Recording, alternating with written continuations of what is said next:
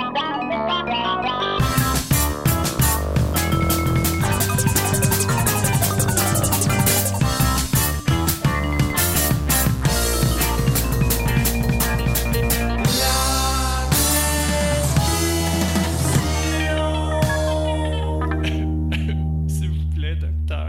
Bien le bonjour et bienvenue à la prescription avec Dr Fréfré Lambert. Très heureux d'être avec vous dans vos oreilles aujourd'hui. Le mois de mai est arrivé, commence à faire un peu plus beau et j'ai l'honneur de vous présenter une invitée dont on a essayé plusieurs fois de se voir, ça fonctionnait pas et là on a réussi. L'humoriste Suzy Bouchard, je humoriste mais aussi quand même écriveuse de blagues pour plein de gens quelqu'un qui, est plein de talent. Et officiellement, je devrais quand même l'annoncer, je devrais lui donner mon saut personnel, Fred Lambert, meilleur show d'humour de l'année. C'est l'heure euh, qui, me, fait le plus rire en 2022-2023, sans l'ombre d'un doute. Elle sera ce soir au terminal pour une captation de son spectacle. Alors, si vous voulez, si vous avez un bon rire, peut-être un rire musical pas trop gras, mais euh, qui projette, qui, en jette. C'est peut-être le temps d'aller euh, d'aller graver ça sur cette captation parce qu'il y a beaucoup de bonnes blagues. Mais bref, euh, j'étais heureux de passer du temps avec elle, de la connaître davantage et ça donne vraiment, je pense sincèrement, un beau moment. Alors voici Suzy Bouchard.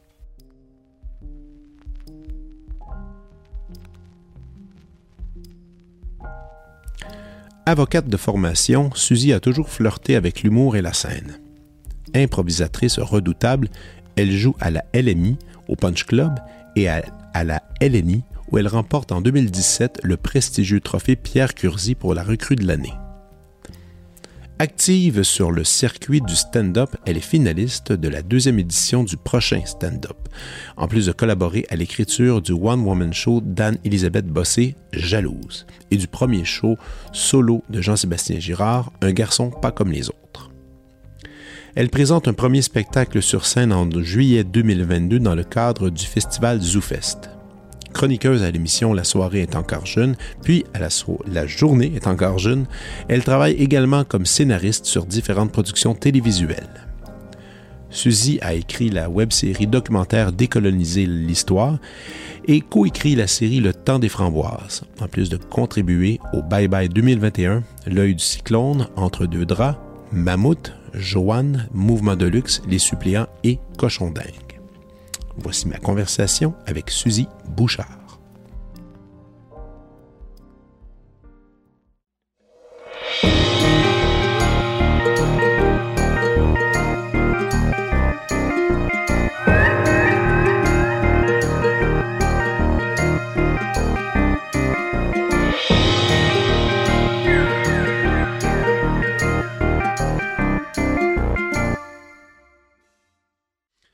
Pourquoi je pourquoi je veux pas que mes enfants étudient en musique carrément parce que euh, c'est un milieu qui je, le dis souvent puis je le répète puis bon écoute euh, moi je pense que je fais partie de la dernière génération qui, qui va qui va vivre la musique là. Ah ouais, hein? Ouais, ouais, je pense que c'est pas mal fini. Là. Je pense que, puis si je me rends à ma retraite comme musicien, je vais, je vais pas mal être heureux. Je vais, pouvoir dire, ah, j'ai. J'ai réussi à faire ma ouais, vie. Hein. Ouais, ouais, parce que, tu sais, euh, toutes les sphères de la, de la musique, économiquement, sont un peu en train de disparaître. Je, je dirais, juste faire un disque. Avant, tu peux faire un disque et en ayant même des, des, des ventes très médiocres, faire un certain profit. Là, t'en vends pas. Ouais. Bon, là, déjà, ça, c'est une source de revenus immense qui vient de disparaître. Euh, là, le disque devient donc une dépense, devient donc une façon de vendre des shows. Là, après, c'est faire des shows. Mais là, tout le monde veut faire des shows mhm. parce que c'est rien que là qu'il y a de l'argent. Et, euh, et, les salaires n'ont pas vraiment augmenté dans les salles de concert. La compétition euh, est très élevée. Euh, donc, les gens sont moins au rendez-vous pour les concerts, mais il y a plus de concerts. Il y en a moins, donc... ouais, ça va moins bien. Ouais, le casque, désolé, c'est pas le... Non, non. Il est fait pour grosse tête ou tu peux aussi pas mettre de casse? Non, non, mais je, je, vais le tenir, puis si ça me tente, je vais l'enlever.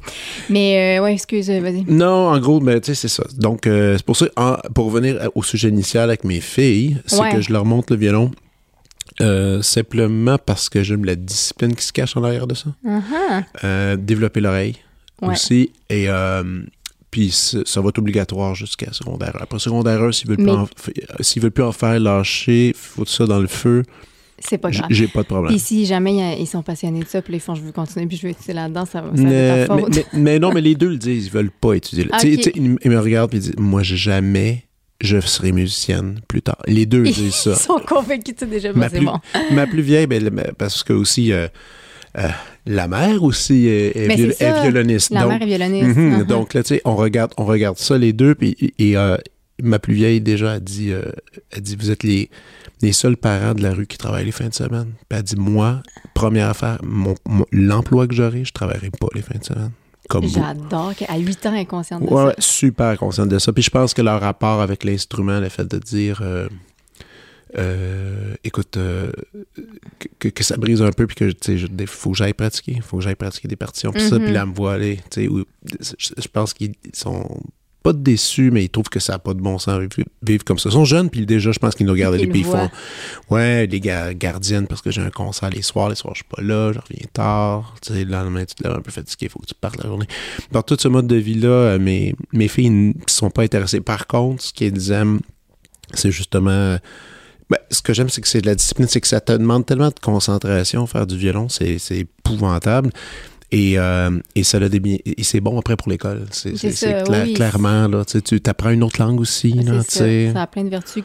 La discipline et il y a des bénéfices euh, Exact. neurologiques. euh, Donc, euh, bon. Donc, euh, donc, pour venir à ça, euh, oui, donc musicien, euh, c'est un, métier un peu compliqué, puis je suis comme déjà content que ça sera pas vraiment le chemin de mes enfants.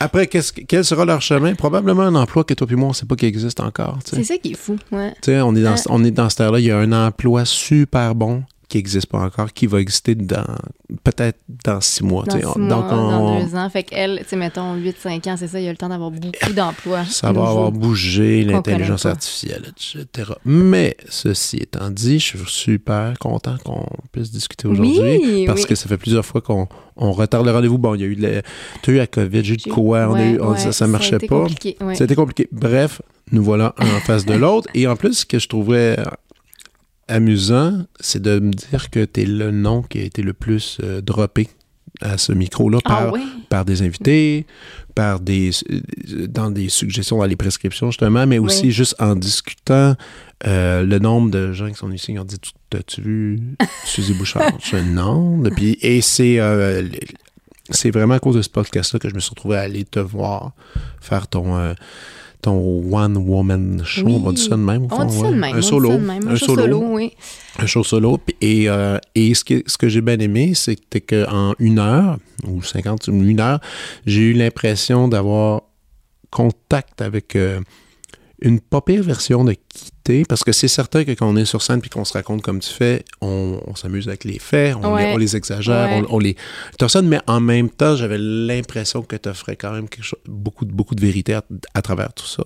Mais je pense que oui, mais c'est un processus que c'est ça. Moi, je, je puis c'est la première fois que je faisais une heure, puis le, le concept d'autofiction, si on veut, là, puis de qu'est-ce que, tu sais, moi, au, au début, je me sentais quasiment euh, coupable quand j'exagérais un peu une affaire, puis après ça, je voyais d'autres humoristes aller, puis je me disais, ok, les gens des fois ils mentent carrément. Fait que moi, c'est pas, pas Ah, nécessairement cette voie-là que je veux emprunter. Je veux comme qu'il y ait une certaine vérité, mais c'est inévitable que tu vas, euh, exagérer par moment ou changer un détail ou deux pour, euh, ne serait-ce que pour la puncher plus ou le rythme ou la musique de, de ce que tu veux livrer. Mais c'est ça, mais j'essaye qu'il y ait quand même un- une bonne dose de vérité dans, et que ça se ressente là, dans le spectacle. ouais, puis tu as raison quand tu disais l'autofiction. Puis l'autofiction, on prend un, un- Même dans ça, on peut mettre un- des espèces de- d'immenses guillemets dans lesquels je connais des humoristes que eux s'approprient une histoire que c'était un ami qui l'a vécu finalement.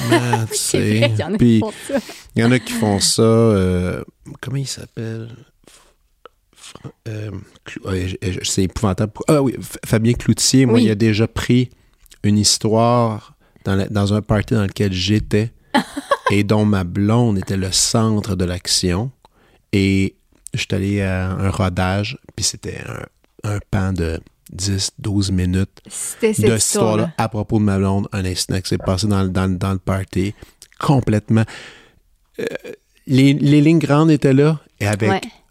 tellement de modifications, mais, c'était, mais à l'écouter, c'était vraiment plus amusant aussi. Là, Oui, c'est qu'est-ce qui s'est passé Mais pour aussi. toi qui l'avais vécu, c'était comme indéniable que c'était c'était C'était autre chose. de- C'était autre chose. C'était au- drôle. C'est ça. mais c'était pas aussi drôle Que- tu sais, ouais, que ouais. comment c'était raconté. Je comprends. Bon, moi, je trouvais ça. Donc, c'est moi, c'est cette fois-là, en fait, c'est là que j'ai réalisé, OK, les gens sont capables aussi d'aller se prendre ouais. une histoire, pêcher ailleurs, puis la, la, la manier, la tricoter, ils mettent un peu de jello, du crémage. Puis, Mm, euh, mm, mm. Mais dans ton cas, avant même de parler du contenu, ben c'est sûr que moi, j'ai- bien des questions par rapport au contenu, mais par rapport aux informations qui m'ont été données sur toi. à travers ça, tu sais, entre autres, je veux qu'on parle de, de foi, je veux qu'on parle de catholicisme, je veux qu'on Oui. parle de ta mère, ton père, je veux parler de tes études. Peut-être qu'on pourrait aller euh, dans le passé un peu, commencer avec ça, peut-être Québec. Québec, Cap-Rouge, Québec même. Ouais. Banlieue de Québec. banlieue ouais, de Québec, ouais, t'es là. Ce sont tous. je- Je vais pas citer les. Je vais le moins possible citer les jokes qui ont, qui ont été dit là-dedans, mais je vais juste prendre l'info, puis Oui. on- je, je veux juste qu'on creuse un peu à, à travers ça, si ça Oui, va. c'est une blague par mes gardes, je serais pas. Non, non, non, non, faites-en pas. Euh, OK. Allons-y avec, avec euh, Cap Rouge. Donc, Québec, euh, t'as, ce que j'ai, t'as une culture de la télévision. T'as été un Ouais. peu élevé par la télé, ce qui m'a un peu surpris parce que je pense que t'es plus jeune que moi. Moi, j'ai Oui. 42, Euh, moi, j'ai 35. 35. Ça me surprenait beaucoup. Ah oui? 35. Ouais, parce que où tu dois être pas mal dans les dernières de ta gang. Versus euh, pas écouter la télé. Versus être- 30 ans, versus Ouais. 5 ans de moins que toi. Déjà, Ouais. il y a un gap immense entre les références culturelles télévisuelles et pas en avoir, et, ou en avoir par YouTube Ouais, et tout vrai. ça. Moi, quand, quand tu as commencé à, à élaborer un peu, à, à faire des, à faire des références justement de télévision, tout ça, j'étais comme, OK, il y en a encore des gens comme ça. Ouais. Ça existe encore. Oui, puis c'est vrai, je suis peut-être dans les dernières, puis il y en a une grosse, puis on peut la dire parce que c'est pas, pas ça la blague, mais il y a- je fais une grosse référence à Baywatch, tu sais, que j'ai- grandi en regardant ça, puis que j'aimais ça. Mais je pense qu'il y a deux éléments. Il y a, ben, il y a grandir en banlieue, puis être, être beaucoup euh, devant la télé, et j'étais la plus jeune chez nous. Donc, je pense que j'ai j'ai pris les références de, de mes grandes sœurs euh, beaucoup. Puis, euh, mais oui, je dois être dans, dans les dernières parce que c'est vrai que si on va juste un peu plus jeune, les gens ont, ont plus cette, euh, ce background culturel-là d'avoir grandi devant des émissions de télé, des téléromans. Tu sais, moi, j'ai connu les téléromans, j'en ai écouté beaucoup. Là. Que tu suivais, tout ça. D'ici, évidemment. Ouais, d'ici. Ouais. Puis là, à un moment donné, il y a eu une transition vers du contenu euh, américain en C'était quoi ta transition? Euh, Friends, aussi basic que ça, là, la première que j'ai. Ben, en fait, non, c'est pas vrai. La transition d'origine, puis l'é- l'émission que j'ai le plus regardée de ma vie, c'est Les Simpsons. Euh, J'ai encore une passion. Encore? Ah, ben, je regarde je- plus, mais j'ai encore euh, un amour euh, infini pour Les Simpsons. Et, la version originale et la version québécoise, je les aime autant l'une que l'autre. Puis ça, ça a été comme un peu la transition parce qu'on les écoutait euh, doublés. Puis à un moment donné, on a commencé à les écouter en anglais parce que c'était on comprenait puis on connaissait les bonhommes. T'as Puis pas, eu le Fresh Prince of Bel-Air? euh, non, ça, tu t'as vois, pas eu ça. Non, ça, c'était un petit peu avant, je pense. Ou mes sœurs l'écoutaient pas, je sais pas. Ouais, non, c'est ça. Non, moi, c'était. c'était c'est c'est ce qui jouait juste après le souper. À CTV 12. Ouais, donc, ok, ouais, ouais. donc c'était, moi, c'était mon, mon tremplin vers, euh, vers la- le milieu anglophone. Mhm. Simpson, même, mais ça, Simpson, c'était après l'école. Oui, on avait le programme double à TQS, Exact. ensuite le programme double à Télétoon plus tard le soir. Puis il y en avait à Ouh, vous Global. aviez le câble. On avait le câble, nous, à Cap pour jouer.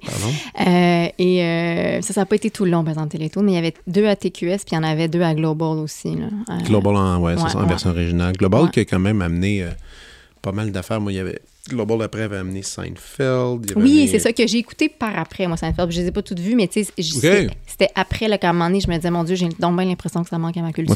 Seinfeld, je les ai découverts à Radio-Canada en français. OK. Ça a duré un été. Un été, je pense qu'il y avait une grève de quelque chose, puis ils avaient traduit, ils avaient acheté une version de France, traduit en français de France.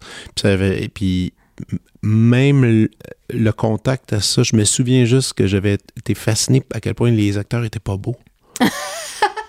puis ils étaient pas attrayants, il y avait Mm. personne d'attirant, il y avait tout était pas beau, puis c'était lent un peu, puis je me souviens que j'aimais tellement ça, puis moi ça aussi ça m'a amené secondaire 3. Ça m'a amené après à les, à les écouter en anglais. Secondaire Ouais. 3, hein, quand même une année. euh, pas 3, oui, charnière. Ouais, charnière, ouais, surtout pour les gens de région. Moi, c'est Joliette, toi, c'est Québec. Mais tu sais, que francophone, euh, à un moment donné, tu décides, hein, OK, j'essaye dessus. 16 ans, je vais aller essayer de comprendre l'autre langue. Qu'est-ce qui se passe? Donc, euh, et que culture de télé, beaucoup de télé. Euh, T'avais-tu des hobbies? En dehors de ça? J'avais-tu des... Ben, ça. C'est tellement euh, pas original, mais euh, l'impro... Ben, en fait, non, je faisais du génie en herbe au secondaire. C'est au secondaire que, le, le parascolaire m'a donné des intérêts autres euh, que la corde à danser et la foi. Mais, fait que génie en herbe au début du secondaire, puis là, à un moment donné, découvert l'impro, puis c'est devenu mon... mon... Puis j'étais- j'étais très parascolaire, là, très Ah ouais. l'association étudiante, euh, la vente d'agrumes, le voyage, le comité, Ouais, tout ça. ouais, fait que ça, c'était ça mon, mon hobby euh, à- à- en général. Mais l'impro, c'est ce qui prenait le plus de place, puis c'est ce qui m'animait le plus. Comme à peu près 95% des humoristes qui sont venus ici, Exact. ils parlent les- tous de l'impro Ouais. comme le moment le plus important où est-ce qu'ils se sont trouvés. Ils ont trouvé, ils ont trouvé les siens. Ils se sont trouvés. Oui. Mais ce qui est drôle, puis c'est vrai que j'ai tellement entendu ça moi aussi dans les podcasts, puis mais moi, tout le long que je faisais de l'impro, j'avais vraiment l'impression que je finirais pas dans le milieu des arts quand même. Même en le faisant? même en le faisant, j'étais contente d'avoir un, un- une activité parascolaire où je me sentais valorisée. J'étais parce que j'étais tellement euh, pas bonne en sport, ma famille était quand même sportive. Euh, ma mère était très sportive, c'est une athlète élite. Fait que moi, je, je- j'étais comme bien déçue de ne pas être bonne en Ta sport. mère était athlète élite. Oui, ben tu sais, elle a- c'est-à-dire elle a fait beaucoup de compétitions. Elle, était, euh, était, elle faisait du 100 mètres haie. Mon Dieu. Ouais. Puis euh, elle a été euh, euh, athlète de l'année de l'Université Laval. là, je me- OK, OK. OK. Euh. Fait qu'elle était très bonne, puis elle, elle était, elle douée en sport en, en général, fait qu'elle était sportive, puis euh, moi, j'étais pas bonne en sport. Puis quand j'ai trouvé cette activité-là, qui est pas un sport, mais où j'étais bonne, c'est sûr, ça m'a ça m'a beaucoup donné, mais je pensais pas finir dans, dans ce domaine-là. Puis je- même quand je continuais, tu sais, euh, j'étais arrivée à Montréal, j'ai continué à faire de l'impro en étudiant, puis je, mais je voulais pas devenir comédienne, fait que j'étais un peu comme, ah ben, si tu veux, moi, ça va être un loisir, puis ça va rester comme ça. Mhm. Puis ça a été vraiment tard que que j'ai eu, eu le déclic que, que ce que j'aimais dans l'impro, c'était plus l'écriture, tu sais. Puis que... que- Mais avant ça, tu avais déjà joué des textes euh, écrits? Parce que l'impro, impro, c'est impro. Là, Ah mais ben j'ai fait euh, du théâtre euh, au secondaire, maintenant, OK. deux ans. Mais j'étais pas... euh, Puis tu sais, une année... Je n'ai fait une année, l'autre année après, j'avais pas été pris dans la troupe. Tu sais, je j'étais pas euh, si... ça a jamais été ma plus grande force en, en, impro, l'interprétation. Je pense que je suis capable de jouer quelque chose qui est proche de moi, mais j'étais pas celle avec la palette de personnages qui jouait à grand déploiement. Je veux dire, à tous les matchs, on me disait 30 fois de parler plus fort. J'étais pas... j'avais pas ça en moi. Fait que j'avais fait du théâtre, mais je préférais de loin l'impro. Parce que, dans le fond, ce que j'aimais, c'était inventer les affaires, inventer ce qui se passait au fur et à mesure. Puis, mais ça, je le voyais pas comme un, un- je voyais pas comment je pouvais faire ça dans la vie, tu sais, cet aspect-là. J'avais pas isolé que c'est l'écriture que j'aimais, que c'était une carrière possible. Fait que moi, j'étais comme, bon, ben, je vais continuer à faire l'impro pour le plaisir, puis je vais, je vais poursuivre une autre voie, là, tu sais. Mais ton autre voie, justement, tu as fini le secondaire. Après, tu as décidé d'aller. Ben, tu sais, on euh, t'en justement que tu as étudié en droit. En Mhm. fait, t'es- vous êtes maître Bouchard? Ah, je suis, mais, merci d'avoir switché au vouvoiement. Oui, je suis maître Bouchard.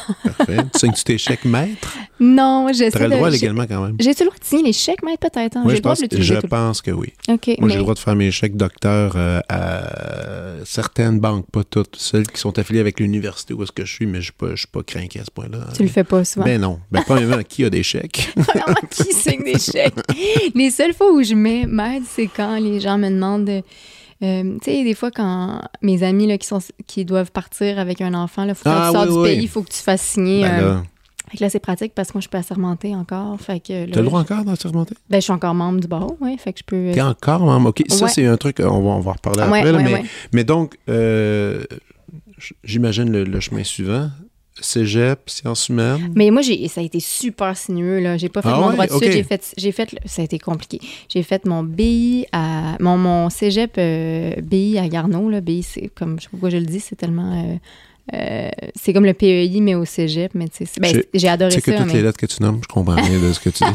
On va l'expliquer. Tu sais, as le PEI au, euh, programme d'études internationales. programme d'études qui est comme l'espèce de, de public enrichi entre grands guillemets. Ouais, là, ben, qui- ben, moi, au secondaire, c'était groupe fort, groupe faible. Groupe fort, groupe faible. OK, il y avait ces divisions-là. Puis là, cette, affaire, ça, ça existe aussi au cégep, puis c'est moins connu, mais c'est le BI, c'est Bac international, qui est un peu prétentieux pour rien, mais en Surtout fait. que c'est euh, pas un bac. Là. Surtout que c'est pas du tout un bac, mais on s'est offert à, à Québec, c'est à Garneau, à Montréal, je sais pas c'est où que c'est offert, mais fait que j'ai fait ça en sciences humaines, profil histoire. J'ai fait histoire Sciences Po à McGill en, en arrivant à Montréal. Puis honnêtement, j'ai choisi. Moi, je voulais juste aller à Montréal. C'était mon. Puis mes parents, ils voulaient qu'on étudie en, en, en- en anglais.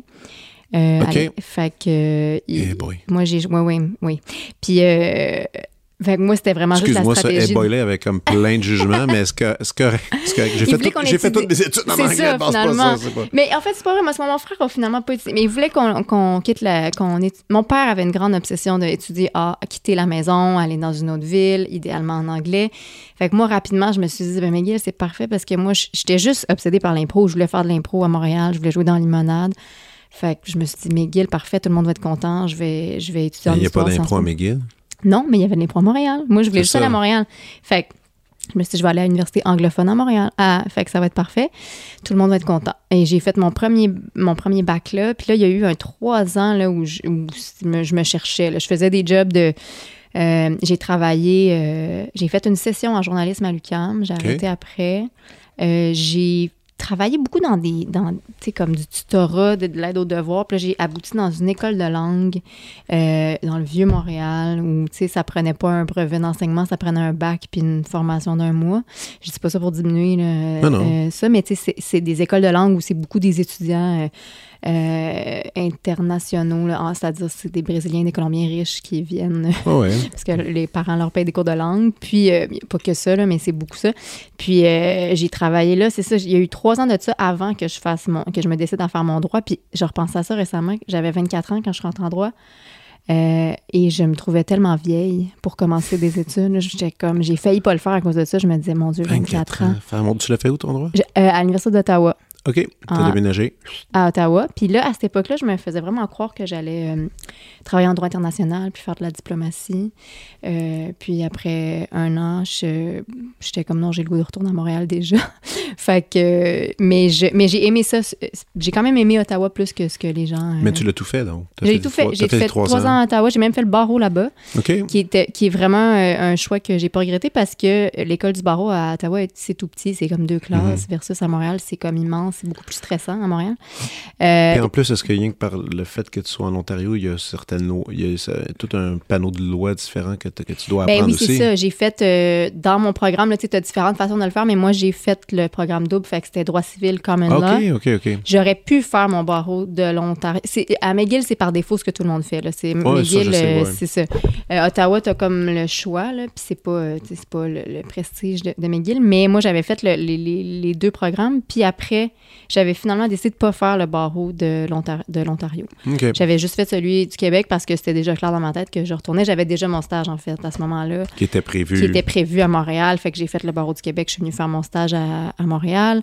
Puis j'ai pratiqué comme pas tout à fait quatre ans. OK. Mais ouais. Trois ans, trois, trois ans et demi, en tout cas. Ouais. Employé, pas associé. Employé sociétaire, qu'on dit Sociétaire, dans les, dans, les, dans les cabinets. Sociétaire, Sociétaire. euh, pas associé. Non, mais c'est drôle parce que là, ça commence. Les gens avec qui j'ai, j'ai, travaillé euh, deviennent associés. Ah oui, là, mais ça Ouais. doit être après. euh, Ben, moi, j'ai certains fait 7, amis. 8 ans à peu près. là. Ouais. Moi, j'ai un ami qui, après six ans, il, Ah, tombé. quand même, c'est rapide. Ben, il, faisait juste ça, il avait pas de blonde, puis il travaillait Ben 90 heures par semaine. Mais. On lui souhaite d'être heureux dans, Ah, ouais, ces choix-là. il, va, trouver, il va trouver des choses à faire. Mais euh, non, c'est ça. C'est, c'est- là, c'est l'époque, là, justement. Là, c'est le moment qu'il y en a qui le font. Euh, donc, OK. Le droit, barreau, Oui. travailler, le même bureau tout le temps? eu Oui, des- j'ai euh, je travaillais chez Irving Mitchell Kallickman, euh, qui s'appelle maintenant IMK, parce qu'à un moment donné, c'était la mode, tous les, tous les bureaux euh, revenaient à des noms euh, plus, Plus simples, avec ouais, des, des ouais, lettres seulement. Fait que IMK, même bureau, j'ai beaucoup aimé ça travailler là. J'ai Mhm. j'ai- pas aimé le, le stress qui vient avec le litige, parce que c'était du litige civil commercial.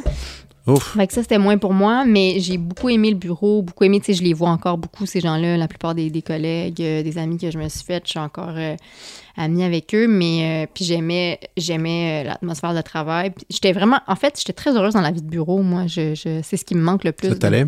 Ouais, c'est ce qui me manque le plus de ma nouvelle vie, là, c'est comment je, je Il y a un peu de ça aussi.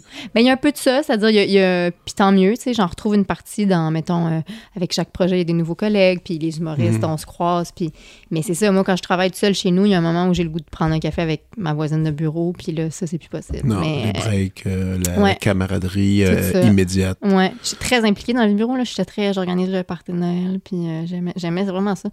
Fait que, ben, j'aimais ça dans tout, c'est-à-dire que, c'est très The Office- il y avait des moments très The Office aussi, Bien là, sûr, de, gérer tout ce monde-là, mais, euh, mais j'aimais ça. Fait Il est où le moment? Il était où le, le moment shift, le moment charnière, celui qui t'a qui t'a amené à... À tout. Je euh, dis ben, abandonner, c'était un, un mot un peu gros et lourd, mais le moment que tu t'es- tu t'es décidé d'aller ailleurs. Là?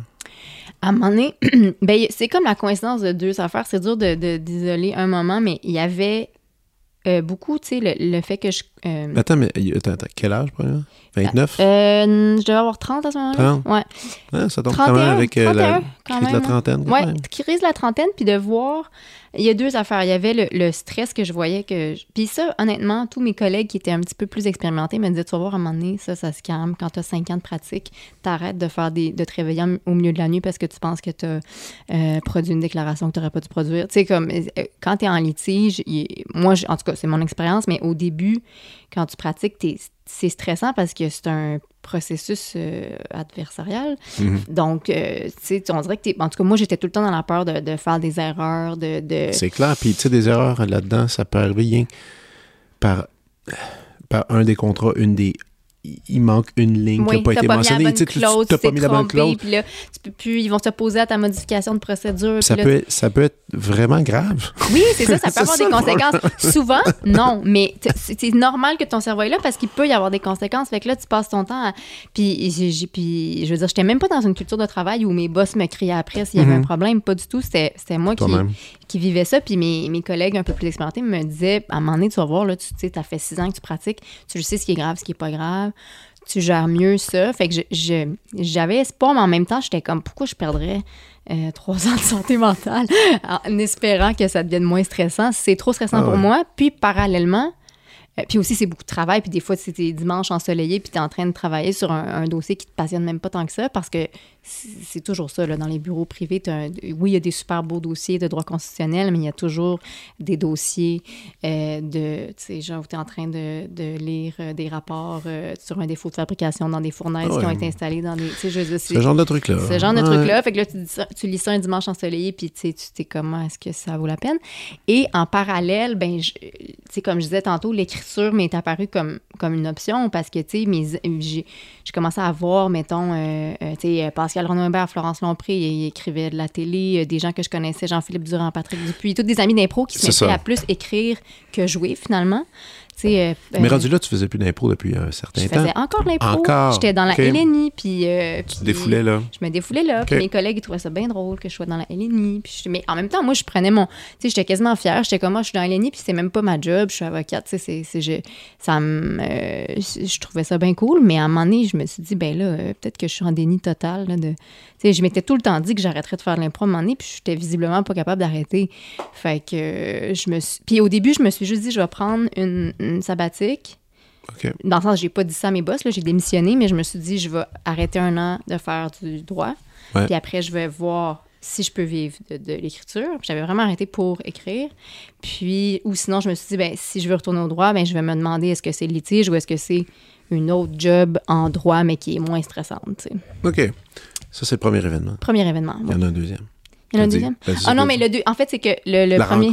C'est la rencontre de. C'est euh, ce que je voulais dire, c'est que c'est à la fois c'était trop stressant pour moi et c'est peut-être possible de gagner sa vie en écrivant, ce que j'avais comme pas euh, réalisé avant. Puis je me suis dit, je vais l'essayer. Fait que c'est beaucoup ça. Ton premier euh, chèque pour des mots que tu as écrits? C'est. euh, OK, c'est. Mon premier chèque, c'est le gala Juste pour rire d'Anne-Elisabeth Bossé. 2000. 2000, on est en 2018, 19? Non, 19. 19, mais, mais, mais j'étais engagée en 2018. Fait que je venais juste où j'allais démissionner quand An- Anneli m'a approché. Puis Anneli, moi, on n'était pas, on se connaissait de l'impro, mais on n'était pas des grandes amies, là, pas comme aujourd'hui. On- Elle m'a vraiment comme approché pour que j'écrive pour elle. Fait que déjà, Ok. premier, premier événement qui donne confiance, c'est-à-dire ah, Anne-Elisabeth veut que j'écrive des blagues pour elle. Euh, fait que là, on, a- on a C'était un big deal aussi pour elle, je pense, parce que c'était comme sa première animation à ça, justement. Oui, ça, ben, c'est la Je me rappelle, je me rappelle de ça. Mhm, C'est ça, ça commençait, c'est ce qui a fait qu'après, elle s'est fait offrir son one woman show, mais ça, c'était la première fois qu'elle mettait le pied là-dedans. Fait que ça, premier chèque pour des mots que j'ai écrits. Puis après ça, euh, l'autre gros, grosse première fois qui était le premier chèque télé, c'était pour euh, une émission qui, euh, qui s'appelait Les suppléants, qui était Ouais. diffusée pendant la, la pandémie en espèce d'alternative entre grands guillemets à l'école, parce que c'était Mhm. vraiment pas euh, une vraie alternative, mais c'était pendant que les écoles étaient fermées puis que Télé-Québec voulait offrir du contenu euh, scolaire. Quand même, c'est les premiers chèques, c'est les premiers projets Ouais, sais, que ouais. tu reçois. Là tu, Ouais. là, tu découvres un monde euh, culturel, économique très différent Mhm, du bureau. mhm, Euh, Il y a l'instabilité qui vient avec. mhm. Comment autre stress, mais meilleur stress? Meilleur stress, euh, mais meilleur stress, mais il y a eu des moments, tu sais, entre, mettons, les, les suppléants puis euh, ma démission, il y a eu quand même un an, un an et deux, et quelques mois, où j'avais juste, mettons, fait le gala d'Anneli. Fait que Mhm. tout- toute cette année-là, ben, premièrement, il y a une drop de, de revenus, mais il y a aussi euh, plus, je- ben, j'allais dire des job pas des job mais je faisais des plus des- d'autres contrats pour euh, Des pallier, petits contrats, des contrats euh, d'impro, d'animation. Mon bureau avait été quand même fin, il m'avait donné des contrats euh, à la pige, là, de, vu que j'étais encore membre du barreau, je pouvais, donc, mettons, mes mots de recherche, rédaction d'un truc, puis ça, ça m'a aidé là, dans, dans cette transition-là. Euh, mais euh, mais il y a eu des moments où, tu j'étais pas dans la peur de je vais, vas-tu manger, pas du tout, là. Mais c'est plus des moments de qu'est-ce que je viens de faire là? Est-ce que tu j'ai 31 ans, je suis en train, Mhm. je me suis tellement cherché longtemps. C'est vraiment avec une crise en passant. Oui, c'est vraiment ça. Vraiment ça. Oui, c'est ça que c'est c'est une crise. c'est- crise de la trentaine pure et T'en avais- t'en avais eu une, Et... et... Oh. Oh. Ah, t'arrives à quel âge, toi? Euh, bonne question. Euh, fin de mes 29, euh, fin de mon doctorat. J'étais au doctorat, puis je fais, sais, je suis- au moment de, de me rendre à la rédaction, puis je donne ma démission. Je fais, non, je peux pas, je suis tanné, j'ai envie, je, je voulais vomir, j'étais plus capable, c'était trop de stress. Puis, euh, et euh, l'université a été cool, ils m'ont dit, prends, prends un temps off, je veux un psy, fais de l'anxiété. euh, C'est quelque chose commencer l'anxiété tard. Je sais, moi, moi j'ai. j'avais jamais connu ça. Jamais Ouais. connu ça. Ouais. Grosse anxiété, burn-out, machin. Mm. Ça a duré un an à, à finalement comprendre que j'avais des limites. Ouais. Et- mais été, euh, vraiment tough. Puis après, faire des choix, faire, puis finalement compléter ce mot à dit doctorat-là que je referai jamais de ma vie. Tous les gens qui je parle qui ont des doctorats ont ce discours-là. Jamais de ma vie. mais, euh, mais je suis content que ça soit fait parce qu'encore une fois, si je ne l'avais pas fait, je ne travaillerais pas à l'université. Bon, Oui, il y a oui. il y a tout, y a tout ça qui vient ensemble, mais ça avait été une période tough, puis Ouais. aussi je travaille. En tout cas, bref, euh, moi, c'était ça ma crise. Mhm. C'était carrément ça, puis euh, me, me trouver qui je suis, qu'est-ce que je fais. Je dis pas que c'est totalement réglé parce que là, Oui, moi, ben, je- toi, il y en a une belle qui s'en vient, la crise de la quarantaine. Ah oui, j'ai Tu vois, hâte. elle, fun. Elle doit être fun, elle. Ouais, ça doit être fun. super. Mais, euh, mais, mais c'est souvent là qu'on fait justement euh, les espèces de, de gros moves comme, Mhm. comme, comme tu as fait. Toi, t'avais donc, tu disais justement stress, tu avais de l'anxiété aussi. Oui, c'était la là. première. Quand je parle du, du stress du travail qui devenait trop, parce que c'est normal de vivre un, un certain niveau de stress au travail, Sûr. surtout en litige. Ouais. Mais là où c'était devenu trop, c'était quand c'était carrément de l'anxiété. Des fois, c'était des, c'était des affaires qui étaient sans conséquence, puis que là, j'ai mon, mon corps réagissait comme si c'était Ah ouais. quelque chose de grave. Là, Mal de je- ventre, mal de ventre, mal dormir. euh, euh, ah ouais. tu sais, à un moment donné, c'est pas. euh, Peut-être que ça se serait euh, ajusté, mais j'ai pas voulu prendre la chance. Fait que je Ah, mais, ouais, mais toi, tu as fait un gros changement radical. Sais, moi, j'étais allé dans plus la faire voir un psy, faire du yoga, changer mes habitudes alimentaires. Moi, c'était ça, ma- Mm. mon chemin. Mais toi, clairement, t'as as pris ton corps, tu l'as mis dans un autre endroit, puis ça, Mhm. puis ça a fonctionné. Donc, ça, c'est ça, quand même cool. Oui, j'ai été comme chanceuse. ça, sais. J'ai été chanceuse, oui, oui. Le... Donc, oui, donc, tu as eu tes, tes premiers chèques, tu as eu des petits boulots. Ouais. Euh, là, c'est tout le rebâtir. Là, c'est rebâtir. Un nouveau réseautage à faire. Exact. Sortir beaucoup, aller rencontrer des gens. Ouais. C'était quoi ta technique un peu là-dedans? C'est sûr qu'on on le sait dans ce milieu-là, c'est euh, le mot se passe. On est au courant un peu de. Quelqu'un va dire Ah, tu pourrais l'engager, tu pourrais l'engager. Mhm. Mais il faut que tu sois quand même assez. Il faut, faut que tu ailles de l'avant quand même. Il faut que tu aies quand même un, un certain bagou, une certaine Ouais. personnalité. Oui, faut que tu Toi, sois capable de te mettre de l'avant, puis ouais. Puis de te vendre un peu. Ouais, un petit peu. Mais là où j'ai été, ben, chanceuse, c'est-à-dire que. Puis c'est pour ça que quand les gens parlent de Ah mon Dieu, tu sais, c'est un gros, euh, c'est un gros, euh, un gros changement, c'est radical, tu dois avoir peur. Mais tu sais, c'était un risque très calculé de ma part parce que le réseautage, euh, je l'avais fait pendant 15 ans d'impro. Ouais. J'y étais présent. Mes, mes, mes amis d'impro, c'était des gens qui étaient déjà dans, dans le milieu qui étaient déjà bien placés. Tu sais, les suppléants, c'est Pierre-Luc euh, qui m'avait mis Mhm. là-dessus, euh, Anne-Elisabeth, je, je- Florence. Il y a beaucoup de monde qui m'ont qui m'ont fait des passes à palette au, au début quand j'ai dit après ça, il faut que tu l'annonces que tu fais ça. Là, Ouais, je, je me gênais pas pour parti. dire je veux écrire, c'est ça que je veux faire.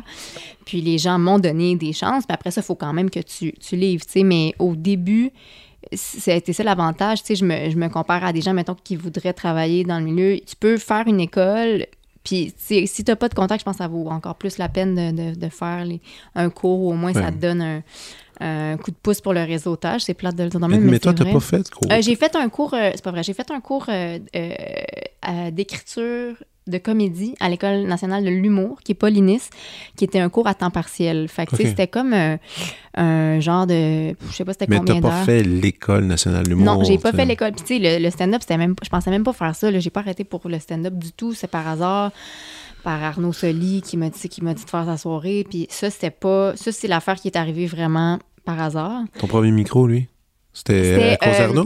Non, euh, Arnaud c'était le deuxième. Le premier c'était, tu connais-tu Francis euh, William Rion? Oui. Ok, ben Francis organisait une soirée qui s'appelait la raffinerie, OK. qui était, puis le but de cette soirée-là, c'était un peu justement de donner la chance à des gens qui étaient pas humoristes d'essayer de faire du stand-up. Il n'y Ah, a pas Eric Bouliane qui était là dans cette soirée-là? Oui, je pense je pense que, que c'est la seule fois qu'il en a fait. Il dit j'en ai fait une fois. C'était pas la même que moi, mais je l'ai vu, celle d'Éric. Il y avait Éric Ouais. euh, Florence euh, Lompré en avait fait aussi. euh, qui d'autre? En tout cas, bref, il y avait, c'était souvent des comédiens et des Mhm. non-humoristes qui s'essayaient.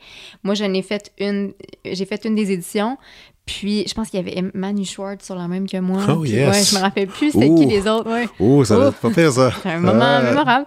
T'as Euh, fait cinq minutes? Euh, ah, je pense qu'on faisait des 10 minutes Des carrément. 10? C'est la prétention des, des Oh comédiens, hein, des improvisateurs, de faire, ouais, ouais, première fois, je vais Ah, mais faire ça fait 10. quelquefois tu te, tu te- Ça fait trois fois depuis le début que tu te autocolles légèrement sans faire exprès comédienne. Ah oui, ah, peut-être. Mais je me le suis pas. Mais je- non, mais, j'aime ça. Mais je, je- Ça va amener je une conversation. à- c'est ça, c'est mais je m'associe à eux quand même, s'ils le veulent bien. Mais euh, oui, fait que c'est ça, j'avais essayé là, ça s'était super bien passé, puis Arnaud avait dit, ah, ben tu viendras faire... Dans ce temps-là, Arnaud animait euh, au terminal encore, les Mhm. jeudis. Ouais. Fait que là, j'étais allée faire ça euh, euh, pour le fun. Puis là, mais il faut dire que je suis vraiment arrivée, puis je dis pas ça pour m'enlever rien, mais je suis arrivée à un, un timing où, puis c'est vrai pour le stand-up, puis c'est vrai pour la télé, des filles en comédie, euh, s'ils en cherchaient euh, plus que des profs, là, tu sais. euh, Ben non, Ouais, j'exagère mais- vraiment, mais... Ouais, mais, ben ça, ça veut dire, attends, 2000, euh, encore une fois, dans les années, de, c'est ça, 2017-2018, euh, le- c'était l'ère Amy Schumer qui Ouais. a commencé, qui, qui remplissait cet été-là, je pense, le Centre Bell, si Ouais. je me souviens bien. Oui. Oui, oui. Puis, Tu sais, il y avait un ça- intérêt, ça- un engouement, puis Ali Wong, etc. Ali Wong, toute, euh, toute la gang. toute là. la gang, puis tu sais, c'était pas... euh, puis je dis pas ça, là, euh, dans le sens que... Parce que souvent, c'est co- c'est c'est intéressant parce que dans le milieu du stand-up, il y a beaucoup de conversations là-dessus. Puis est-ce que c'est plus facile maintenant pour les filles? Parce que, puis je pense pas que c'est plus facile parce que tous les obstacles auxquels on fait face avant d'arriver là, puis de prendre un micro sur un stage, puis r- rentrer dans ce milieu-là qui a été dominé par, par les hommes plus longtemps, il y a comme, il y a des, il y a des obstacles là. Mais après ça, je pense que c'est vrai que quand je suis arrivée, euh, il y avait une volonté claire de la part des, des soirées d'humour, là, pas toutes, mais tu sais, de mettre D'inclure, d'inclure plus. plus, ouais. de mettre des filles sur le pacing. Puis c'était, c'était quelque chose qui existait même pas, je pense, quatre ans plus tôt, cinq ans, les gens pensaient pas à ça. Là, tout à coup, tout le monde s'est mis à penser à ça en même temps. Fait que moi, c'est sûr, ça m'a donné un, un- un coup de pouce parce que là, euh, j'arrivais, puis euh, tout le monde, tout le monde vou- voulait mettre un peu plus de, de femmes euh, dans la programmation. Fait que ça m'a aidé. Mais euh, ceci dit, qu'est-ce qu'on je disais? Ouais, premier micro à raffinerie, puis après ça, Arnaud. Arnaud, euh, ces micros-là, ça t'a terrifié, mis à l'aise? T'étais, t'étais correct? C'est une bonne question. Non, ça m'a terrifié. Euh, ça m'a terrifié, mais c'est là que l'impro a, a aidé. Tu sais, je pense que si j'avais pas fait d'impro, j'aurais, j'aurais pas eu l'espèce de. Parce que, tu sais, moi, j'ai vu ton show. Ouais. Évidemment, euh, super écrit, super préparé. Tu sais, tu sais, Mhm. tu tu t'en vas, la machine est là, ça Mhm. fonctionne. Je, t'ai pas vu dans d'autres circonstances, mettons, justement, faire un 10 minutes ou faire un, Mhm. un number comme ça, juste euh, Non, mais non, je t'ai vu des trucs de la, soi- de, de la soirée puis de la- des trucs. Ouais. Mais, mais, mais ça compte pas, ça. Ce que, je, ce que je veux dire, c'est que t'as- jamais travaillé. T'as-tu déjà travaillé du crowd un peu? Ou... Si peu, mais Si j'essaie des fois, puis c'est encore ça qui me terrifie. Puis alors que pourtant, j'ai tellement fait d'impro. C'est ça que j'allais dire. je me confronte, puis je le fasse Ouais. parce que tout le monde me dit Ah, c'est sûr, tu dois être bonne en crowd work, t'as fait de l'impro. Puis j'ai pas encore. J'en ai pas assez fait. Faut vra-. C'est vraiment un muscle qui se. Je l'ai essayé des fois, là, tu sais, je remplaçais à l'animation, je sais pas où, puis. J'essaie, puis j'ai pas encore la, la confiance pour. Tu sais, mettons, je, je parle à. Tu sais, comment ça marche le crowd work, là? Fait que je parle à un couple, Puis là, dès que j'ai un rire, je passe à quelqu'un d'autre. là, tu sais, Alors, Alors, que faut que tu le creuses, faut que tu le creuses, tu le creuses, faut que tu creuses. Moi, dès qu'il y a un rire, je suis comme, OK, on a survécu à ça, on s'en va ailleurs. Fait que euh, j'ai pas encore cette, euh, cette confiance-là. Euh, ma confiance vient justement du fait que je sais que j'ai travaillé mes textes. Fait que quand j'arrive puis que je fais mon, Ah ouais. mon number à moi, je, je sais ce qui, ce qui fonctionne ou ce qui risque de fonctionner. Mais quand je suis tout nu, pas de texte, c'est encore difficile pour moi. Alors que je suis capable d'improviser. Fait que ça, c'est comme un défi pour les prochaines années. Là, mais j'aimerais Mhm. ça être capable, mais je suis pas encore là du tout. Là, si tu me demandais, à un moment donné, j'ai failli, j'étais au bordel, puis l'animateur était en retard. Puis normalement, dans ce temps-là, c'est la personne qui ouvre qui anime, tu sais, puis c'était moi, puis j'étais là terrorisée tellement Mike Ward était sur le show, puis il a offert de le faire, mais tu sais, je sais pas ce que j'aurais fait, ça me terrifiait, alors que j'ai joué là souvent, là. Ah ouais, mais pas ça. animé, C'est là, pas ça. J'étais comme, Ah, je vais, vous allez me Surtout ramasser. ouvrir, surtout ouvrir. Les gens viennent d'arriver. L'alcool a pas Ouais, encore kické. Ouais, exact. Vraiment. Exact. Donc le rire est pas facile. Non, puis ils sont hostiles. Puis, moi, j'ai de la Ouais. misère à pas prendre tout le tic dès que ça arrive pas. Là, je suis comme, Ah, pourquoi vous m'a- vous m'haïssez? Fait que euh, j'ai eu très peur d'avoir animé. Je sais pas si je vais le faire un jour, je pense pas. Mais, mais il y a- Ouais. c'est un talent. Il y a des gens qui sont vraiment bons là-dedans. Puis euh, c'est pas tout le monde qui l'a, cette affaire-là. Es-tu capable de dire pourquoi tu fais de pourquoi t'es en humour? Es-tu capable de, le- de le dire verbalement? Tu sais, à part. ça- mais en fait, non. En Mm, général, mm, tu sais. Parce qu'il y en a, il y en a qui vont le dire. Il y en a qui vont dire, ben, c'est purement égoïste, j'ai besoin de me sentir aimé. Puis quand je fais rire du monde, je me sens aimé. Mhm. Euh, Il y en a qui vont dire, bah, c'est juste le fun.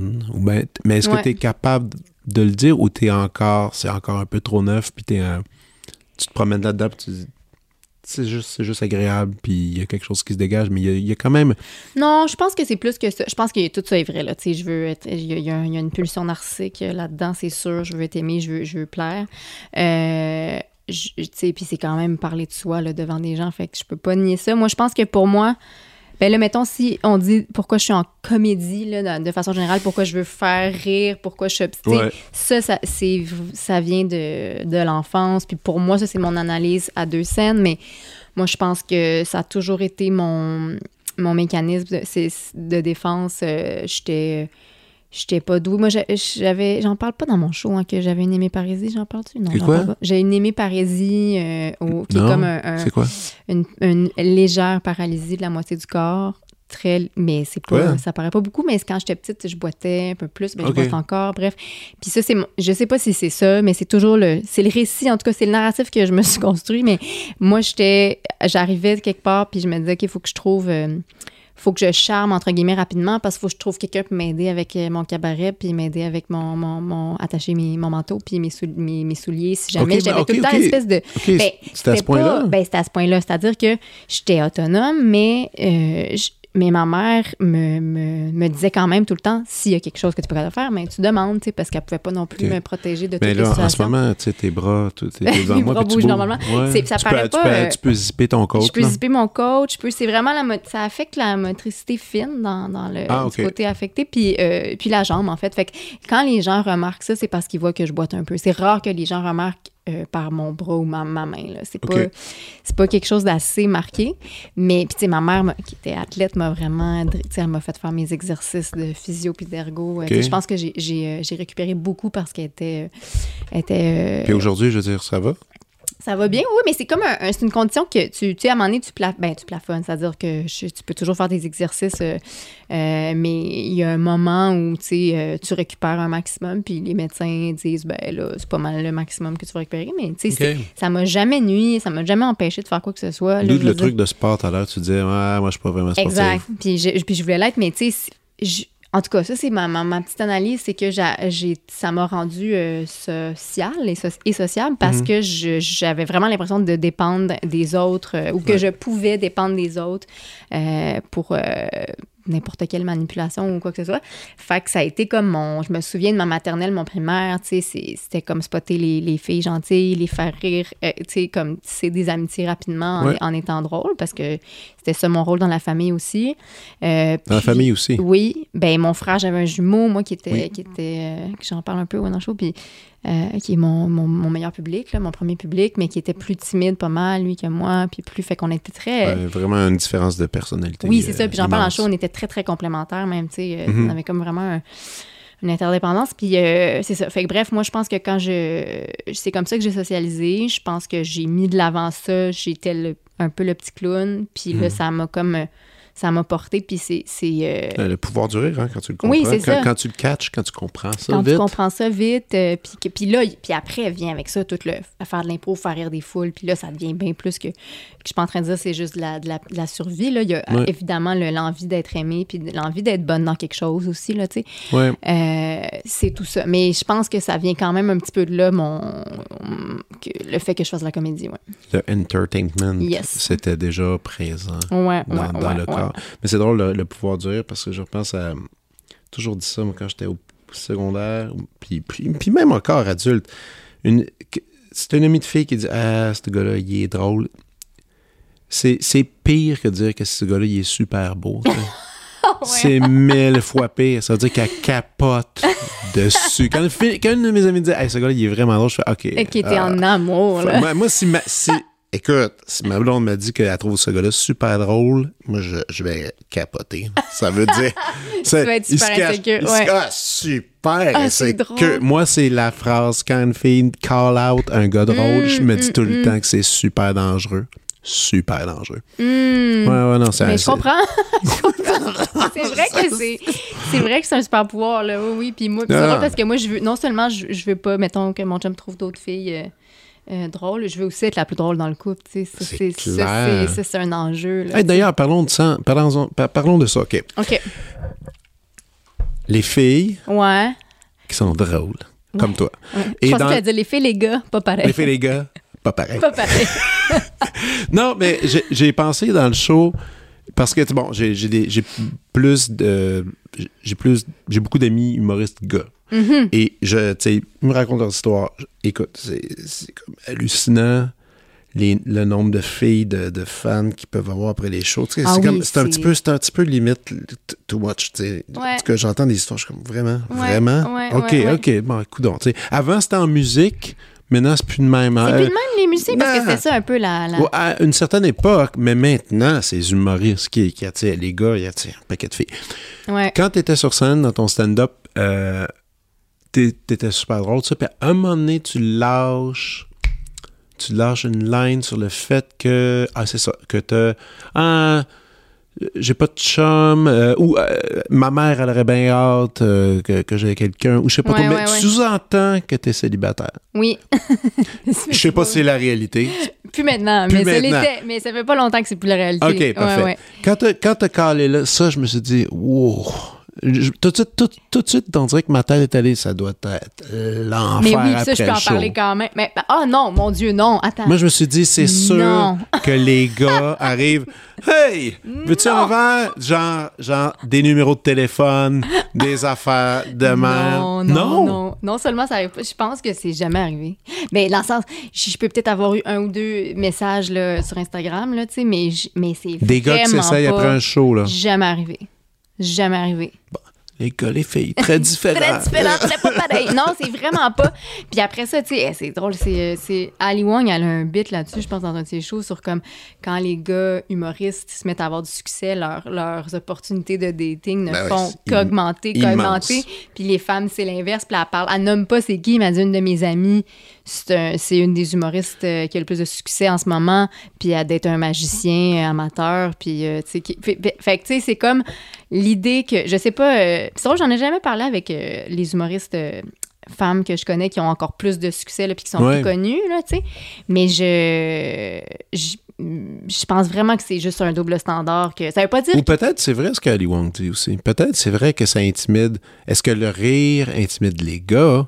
Oui, je pense que je pense que c'est ça peut intimider ben ça peut intimider, je pense aussi que c'est peut-être euh, moins une qualité recherchée. Là. Après ça, je sais qu'à chaque fois que je dis une affaire de même, c'est là qu'il y a des gars qui me disent après, ben c'est pas vrai, moi j'aime les, les filles. Non, mais non, mais il y aura tout le temps. Il y aura tout, oui, il y aura tout le temps quelqu'un qui va aller dire ça. Ouais, bien ouais. sûr, mais je pense que de façon générale, euh, c'est pas quelque chose qui est érotisé par. Tu sais, je veux dire, c'est pas. euh, Il y a Ouais. juste moins de gars qui ont envie euh, d'être avec une fille drôle, puis que c'est comme une qualité qu'ils recherchent chez leur blonde. C'est. C'est ça, mon. Après ça, c'est mon expérience. là, Fille mais... drôle. Ouais. Mais tu sais, on a- pourrait même dire ça, puis là, c'est, c'est. On pourrait même dire ça de l'intelligence, dans le sens, il y a, il y a aussi moins Oui. de, de, de gars qui. euh, Il y a des gars qui ont il y a des hommes qui ont besoin de maintenir un certain rapport de force dans leur couple, puis ça peut passer par se sentir plus drôle, plus intelligent. Après ça, je viens de dire moi-même que je vais être la plus drôle dans mon couple. Fait Ah tu mais, mais je Attends. suis très toxique. Ouais, ouais, super toxique d'ailleurs. Est-ce que c'est le cas que t'es la plus drôle dans le couple? Euh, je pense que oui. Oh! oui, j'ose le On, dire. on salue cette Ouais, personne. non, mais je pense qu'il oui, je pense qu'il serait d'accord. C'est pas Ouais. qu'il est pas drôle, mais c'est pas quelqu'un qui est dans. C'est un civil? C'est un, un musicien, en fait. Oh! Ouais. OK. Mais euh, il est pas. euh, je dirais pas qu'il est dans le même milieu que moi, puis il est pas comme. Non, non. Fait que non, je pense qu'il est très à l'aise que je dise que je suis la plus drôle. Euh, Peut-être même qu'il me trouve fatigante, là, des fois. De, Ben, les musiciens, on tient pas de temps à être drôle. C'est pas. Non, c'est ça, hein, c'est pas, Ah. pas ça votre. euh, Mais non, mais un musicien tu joues, euh, il, il- il joue. Ben, il, maintenant, il il est instrumentiste ou. il, fait, il est compositeur, mais il a, il a joué de la contrebasse. Ouais, mais tu vois, mais exactement, il est dans le non-verbal. Il se Ouais, cache, voilà. il se cache Ouais. derrière des notes. On fait ça. ça. Vous Bon, faites ça, les on- mieux. Ouais, c'est ça. On n'a pas besoin de. On garde ça bien abstrait, bien vague, pas clair. Pas clair. Tu sais Puis pas ce que je fais. Allez-y, Tu- ouais, ouais. jasez. Ça va être super. Exact. Et comme de fait, c'est pas toujours clair pour moi, mais, mais je- j'apprends, mais c'est, ça reste. euh, Oh my c'est, c'est pas God. le même langage. Non, non, non. Euh, fait que, mais il est venu à mon show, puis d'ailleurs, ça c'était un stress parce que j'étais comme moi, j'arrêterai pas de dire, tu sais, le show, là, je vais faire une captation, puis après, je vais travailler sur du nouveau matériel. Et Mais quand d'ailleurs cette captation? elle est lundi, Parfait. terminale, euh, euh, le 8. le- mais tu sais, on va la sortir euh, plus tard, là, un petit peu, là, cet été ou au début de l'automne. Ça me rend un peu triste que tu as cap déjà, pour être franc. Ouais. Ouais, moi, je trouvais. Ah moi, ouais? j'ai, moi, après avoir vu le show, moi, j'ai comme un peu répandu la bonne nouvelle sur ton cas parce que j'ai. Bah, tu sais, avec les étudiants à l'université, il y en a. Ah tout, tout- tout le monde aime la- tout le monde aime l'humour. Puis là, tout le monde, on parlait de stand-up avec les classes, puis tout ça. Puis là, je disais, tu sais, Bouchard, tout le monde, non, non, je sais pas c'est qui. J'étais là, écoute, je dis. Donnez-vous le luxe, j'avais donné une date, allez la voir, comme ça, allez vous dire, ah, j'étais là dans- Mhm. au, au tout début Au tout début. comme ça, j'ai j'ai vu la première affaire. Mais moi, ce, que, ce qui m'a déçu quand j'ai vu que tu faisais une dernière, puis là, c'est là que tu vas devoir m'éduquer là-dessus parce que je me disais, comment ça se fait que ce show-là, il est pas allé dans les salles comme de les grosses salles? Peut-être tu vas me dire parce que tu commences, tout ça, mais tu sais, moi, j'en ai Mhm. vu des shows, j'en vois, puis j'ai vu beaucoup de shows, puis c'est, c'est quand même un des meilleurs shows que j'ai vu des dernières années. Puis je me dis, comment ça, comment ça, il a pas. Il n'a pas été pris sous les ailes de diffuseurs? J'étais un peu Mhm. surpris que c'est pas allé Mhm. plus loin que des clubs. Là, c'est bizarre ce que je non, te... non, non, je comprends.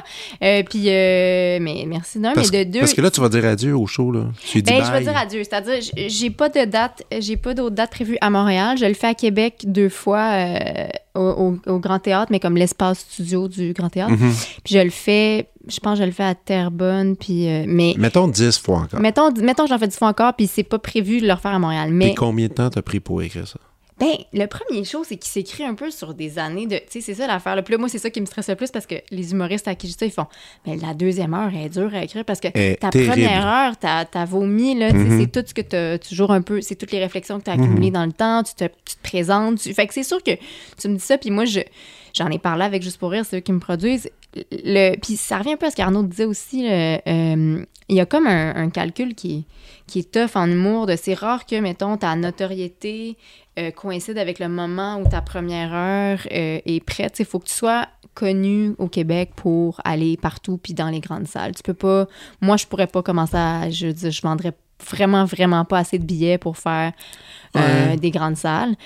Fait que je... Peut-être pas des grandes, mais dans le sens qu'il y en a plein de petites places où ils font des... En tout cas. ouais, mais ça se peut, non, non, mais je comprends ce que tu veux dire, mais c'est, puis c'est de timer. Moi, là, il y, a des- il y a des. Je l'aime encore, cette heure-là, beaucoup, mais il y a des numéros là-dedans que je fais. Ben, mon premier numéro de la raffinerie est là-dedans. C'est la. Fait que, tu sais, je- Mhm. ça fait T'es comme rendu quatre ailleurs. ans. Ouais. Je suis rendue à. Je veux pas le faire encore pendant deux ans, tu sais. Fait que, à un moment donné, c'est sûr que je- je- si j'ai des occasions de le faire, là, dans les six prochains mois, je vais le faire. Puis j'aime ça, faire des petites salles. Mon, mon but, c'est vraiment pas de remplir des grandes salles. Puis de me. Je pense que le Parce que là, va ça serait un autre ça. show Ben aussi. oui, ça serait un autre show. J'aime ça, la, la formule intime.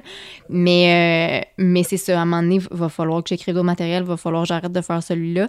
C'est sûr que, que la captation soit diffusée plus largement. Ah, je sais pas ce qu'on va faire. Est-ce qu'on va la mettre sur YouTube ou est-ce qu'on va comme Ben oui, trouver un diffuseur? YouTube. YouTube, probablement. All the way. Mais C'est là euh, que ça se passe? c'est là, puis ça va permettre de vendre la, deuxième heure. Simon Gouache, c'est ce qu'il me disait. Il disait, tu sais, puis lui, je pense qu'il a vraiment suivi le. Ils font tout ça. Ils font tous ça Mais il y a vraiment, tu sais, comme la, la, la... Oui, t'as raison, ils font tout ça en ce moment. Puis... Mais c'est c'est vrai que ça revient à. Si c'est du stand-up, que si tu veux que les gens viennent voir ton spectacle de stand-up, ben montre-leur ce que tu fais en stand-up. Au lieu de. Ben oui. Faut, c'est sûr que la radio puis les chroniques à, à- à Salut Bonjour, ça aide aussi, mais ça reste que c'est pas. Des fois, les gens, ils sont déçus s'ils t'ont juste vu faire la chronique puis ils voient que c'est- ce que tu fais en stand-up et pas exactement ce que tu fais en, en chronique. Exact. Ils vont être déçus, tu sais. Fait que t'es aussi bien de leur montrer ce que Oui. tu fais. Oui. Mais voilà. Fait que c'est de la, c'est de la, la captation, on la fait comme. C'est du développement, c'est c'est quasiment de la, du marketing du Oui. deuxième show. Puis aussi, c'est que, ben, à moins que tu aurais un joueur un peu comme à la Netflix qui achète le show, mais à Ouais. part ça, Mais c'était pas connu, ça. Ah. c'est pas pas. connu. Non, à moins qu'ils font. Mais c'est parce qu'ils me surprennent plus maintenant, c'est qu'ils seraient capables de dire euh, les futurs meilleurs du monde, euh, sélection, euh, rire, je sais Ceux pas. que tu sais. vous ne connaissez pas encore, Ouais, vous ouais, allez sont- connaître dans 6 à 8 ans. Ça me surprendrait pas, tu aujourd'hui, ils font, ils font toutes sortes d'affaires, mais Ouais, si t'as ouais. pas un- une plateforme comme ça qui t'assure tellement de monde qui t'écoute, YouTube, c'est. YouTube. Mais Aujourd'hui, même les tops, même les tops, aujourd'hui, les sortent toutes sur YouTube. C'est vrai, t'as raison, Puis, tu sais, je suis allé en écouter dernièrement euh, toute la gang, là, américain, euh, Shane Gillis, Harry Shafir, sont- sont- toutes des gens qui avaient des deals avec Netflix, qui ont ils cancellé leur sur- deal, puis Ah, le mettent sur. YouTube. Ben ouais. Puis, euh, t'en as-tu toujours consommé beaucoup, toi, de stand-up ou Tout le c'est- temps. Ouais, hein, depuis, Ouais. euh, depuis Bah, que t'étais. Depuis que, ben, quand j'ai commencé à, comprendre l'anglais, j'en ai commen- j'ai commencé à, Moi, j'en achetais, en fait. Ah J'ai- ouais? Ouais, ouais, j'ai une collection de, de, de disques, de, de, de, de- pas de vinyle, mais de CD, Mhm. De, de, de stand-up. J'écoutais ça pour m'endormir. Ah ouais? Ouais.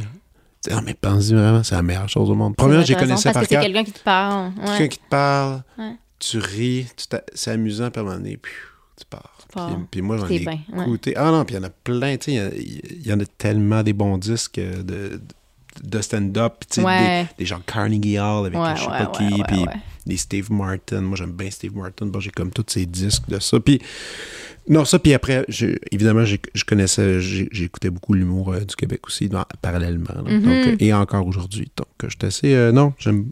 C'est quand même une, une une passion. culture de- ouais, ouais, Ouais, ouais. Toi, t'en- toi, t'en écoutais? Non, pas tant. Mais j'écoutais, j'en consommais. euh, il y en a euh, au Québec, c'est dur de pas en consommer. Là, euh, Ils sont là. Ils sont là. J'en ai toujours regardé beaucoup la télé, tu sais que les, dans les beaux dimanches, ils en faisaient jouer. Il en faisait jouer, c'est vrai. Fois de oui, temps oui, en oui, temps. C'est vrai. Merci beaucoup, Bernard Ouais. Fortin, Patricia. Puis il y avait les, ben, les fameux galas. Les fameux j'ai- Mais galas. j'étais pas, ceci dit, j'étais vraiment pas dans la- les, les humoristes qui font genre, moi, j'avais les galas sur Les euh. DVD, j'ai j'ai réécouté, je- j'avais aucun humoriste que je suivais. là. Ben, tu sais, le premier, ça a été Louis-José comme bien du monde, mais j'étais pas, euh, euh, j'en consommais pas tant que ça, c'est arrivé plus tard. Puis même encore aujourd'hui, je suis vraiment pas dans les humoristes qui en consomment le plus. Je consomme beaucoup de comédie, ouais. mais euh, du Euh, stand-up. des films. Des films, des, des sitcoms, des séries. J'essaie de voir le plus d'affaires possible. Mais les stand-up, j'en manque des grands bouts. Là. J'ai Tu, pas tu vas pas en voir des fois l'été à Just for Laugh?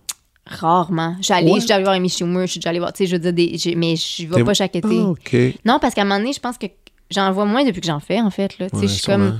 Ben, je, check les. Je regarde les specials, évidemment, là, mais je, je vois. Tu sais, tu travailles le soir, tu fais des shows, on dirait que ça donne moins. Ah, tu de devrais y aller pourtant. C'est tellement. Ouais, je- C'est malade. C'est le plus Je beau sais. festival du monde. Just for laughs, ça. Ah, Ah, oui, ouais. c'est le fun. oui, Moi, j'en vois 125 stand-up chaque année à Just for Laugh. Je fais. Ben, voyons. Ouais, avec ma soeur qui habite à Ottawa. Ah oui, c'est vrai. Elle descend, puis on se clenche. euh, on part, on commence à 5 heures, finit à minuit et demi ou 1 heure du matin pour voir. Puis à la fin, tu trouves-tu que t'es encore dans une disposition. Mais ça. Ouais. Ah ouais. Ben, un gin tonic, puis euh, le tour est joué, là. Ça peut pas nuire. un non, petit mais si cet été, si t'as le temps, va Mais oui, voir, c'est sûr, je vais y a- essayer d'y aller parce que je j'en fais moins cet été. Là, tu sais, l'été Ouais, passé, je ouais, faisais ben, beaucoup, beaucoup de. Zoo, là. J'avais ZooFest, j'avais Ouais. là, je vais être plus mollo, fait que ça va me permettre d'en voir plus. Mais s'il y a une affaire à aller voir, c'est les 10 euh, Watch euh, Vanity Fair Mm. Magazine. Ça, c'est toujours le, le classique qu'ils font. Ça, c'est- t'as ouais. t'as 10 stand-up que tu connais pas. Ouais. Tu y vas, puis là, c'est c'est ceux qui ont été spotés au Comedy Store, au Cellar, tout ça. Puis là, ils viennent, ils viennent faire un 10 minutes. Et C'est le là, fun, tous les gens d'industrie Sont américains là. sont là pour acheter.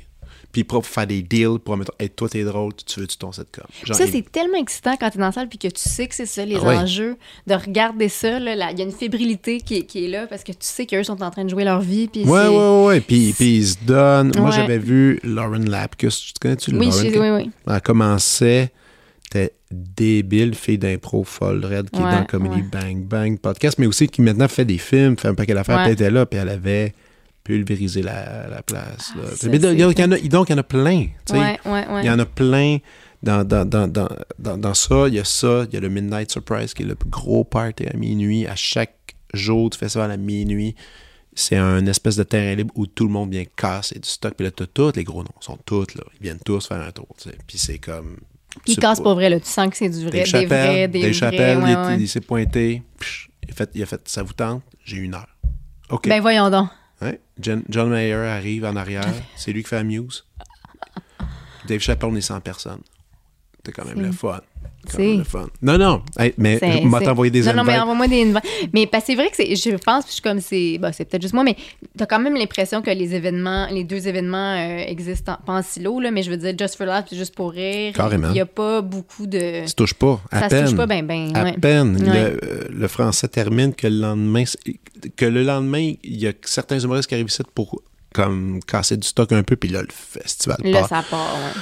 Puis c'est le fun, j'en ai tellement vu. Puis là, cet été, à date, ils ont pas la programmation. Ben, il y a quelques affaires pas pires, mais c'est pas tout sorti. Moi, j'a- j'aime bien plus les, les petits shows cachés. Ouais, moi aussi, ouais. Ben, tu sais, il y a Ali Wong qui vient cet Ouais. été avec son, sa nouvelle heure. Ça risque d'être bon.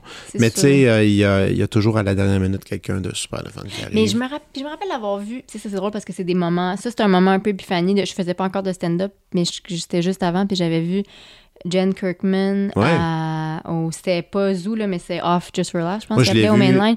Ah, tu l'avais vu au Mainline? Ouais. Moi, je l'ai vu au Café Cléopâtre, au, au deuxième étage. Ben, c'est ça, tu fais. ouais, ben, c'est ça. Ouais. C'est ça n'a pas rapport. Ça n'a pas rapport. Moi, je l'avais vu au mainline, mais j'avais capoté. Puis, tu sais, c'est, la, c'est de la- les premiers modèles là, que je faisais. OK, ben peut-être que c'est un, c'est un- ça me plairait, le stand-up. Mais- Ça peut être ça, puis pas juste. En tout cas, bref. Euh, non, mais, Mais- regarde, l'année passée, euh, avec ma soeur, on va souper, on, on, va, on se pogne des billets pour un, un petit show fin de soirée, on sait pas c'est qui.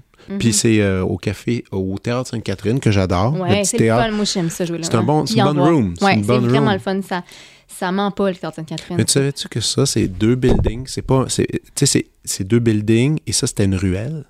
Le Théâtre Ah, Sainte-Catherine. ouais? Apparemment, quelqu'un me dit que historiquement, si tu ça fait- regardes. ça a si- tu regardes comment c'est Ouais, fait ouais, en étoile, c'est juste une ruelle que quelqu'un a comme fait. Il a, il a construit ça. Il a, il a comme racheté les murs, tout ça, là, c'est deux bâtiments au fond. Wow. Quelqu'un quelqu'un m'a dit ça, là, je sais pas si c'est vrai, là, cette rumeur-là, ça mais, il est fait en long. Ouais, c'est très, fait- c'est vraiment fait en long. Puis le bar est comme à l'entrée. Le bar est à l'entrée, puis Euh, j'aime ça. Puis j'ai vu euh, l'année passée Neil Brennan, il est venu comme ça, il faire du nouveau matériel. Puis là, tu t'étais assis, puis tu fais, mon Dieu, c'est ben- c'est- super le fun. Anyway, puis c'est pas cher, les billets sont pas Non, chers c'est pas en cher. Plus. qu'elle aime l'humour autant que? Qu'est-ce qu'elle fait, elle, dans vie? Elle est violoniste au Centre national des Ok, arts, elle, hein. est- elle violoniste là-bas. Donc les deux, on est, on, les deux, on était coloc pendant sept ans. Bon, on en a écouté du Friends Seinfeld. Puis elle, puis, elle, elle est au- autant passionnée affaire, que toi. autant. Ah, écoute ouais. plein de podcasts, elle écoute, pff, elle écoute juste des affaires comme ça, puis elle connaît ça autant moi. Sinon, en plus, elle, mange, elle me Ah quand même des, des références souvent à quoi regarder. Donc, on est bien, ouais, on est pas Mais, je vais, mais c'est drôle que ce moment, je vais essayer de- de- de- d'y aller plus cet été au, au, Just- au Ben, parce je, que je vais t'écrire parce que moi, Ouais. j'ai- toute une petite gang avec euh, Guillaume Girard, euh, oui, David oui, oui. Bocage, David, euh, David toute, cette gang-là. Puis là, on va nerder out, aller voir plein, David plein. il est tellement geek de. Il est parfait. Je le changerai même parfait. pas un non, peu. Non, mais oui. Il est parfait. Hey, on va parler de la foi maintenant. Ah oui, parlons de. Parce que quand, quand dans ton show, tu t'es mis à parler d'église, Oui. j'étais tellement content. parce que parce que des fois, je me sens vraiment... Puis en plus, t'es plus... moi, c'est là encore, je reviens encore à l'âge, parce que Oui. tu es plus jeune que moi. Moi, j'ai 42. J'ai été élevé catholique. J'ai été servant de messe euh, plusieurs services par semaine pendant quatre années.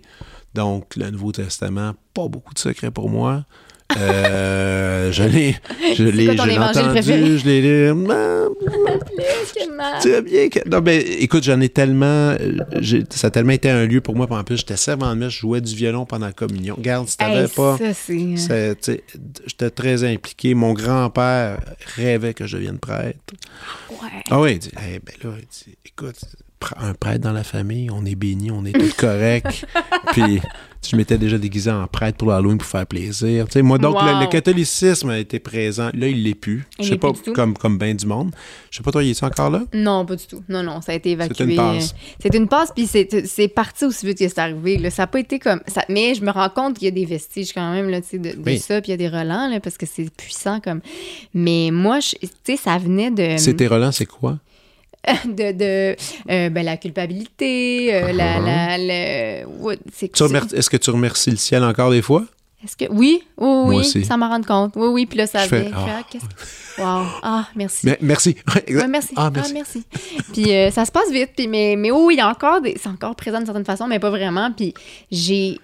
Mes parents étaient pas particulièrement. Mes parents étaient pas vraiment religieux. C'est- Ma grand-mère maternelle était hyper euh, catholique. Messe tous les jours. Puis. euh, Mhm. euh, était, pour- était très proche de nous, était vraiment présente dans nos vies. Fait que c'est sûr que ça a eu un impact. Mais après ça, il y a aussi eu l'intérêt qui venait de moi, tu Personnel. sais, personnel, de... de hum, puis tu sais, c'est- je sais, le catholicisme, puis comme l'imagerie catholique, c'est de la propagande. C'est C'est- fait pour nous, en- pour nous embarquer, là. Tu sais, moi, j'aimais les... J'avais des livres, là, avec des belles images de belles petites filles, puis que, tu sais, les... As-tu prié le soir avant de te coucher? je priais avant de me coucher. Sais-tu, genre, tes parents qui allaient. Ah, là, Moi, c'était brosser les dents, je puis ma mère faisait Hey, oublie pas la prière. Ah oui, la prière. Puis là, je faisais ma prière. Mais je pense même pas que ça venait de mes parents, moi, parce que... Non? Non, ça venait...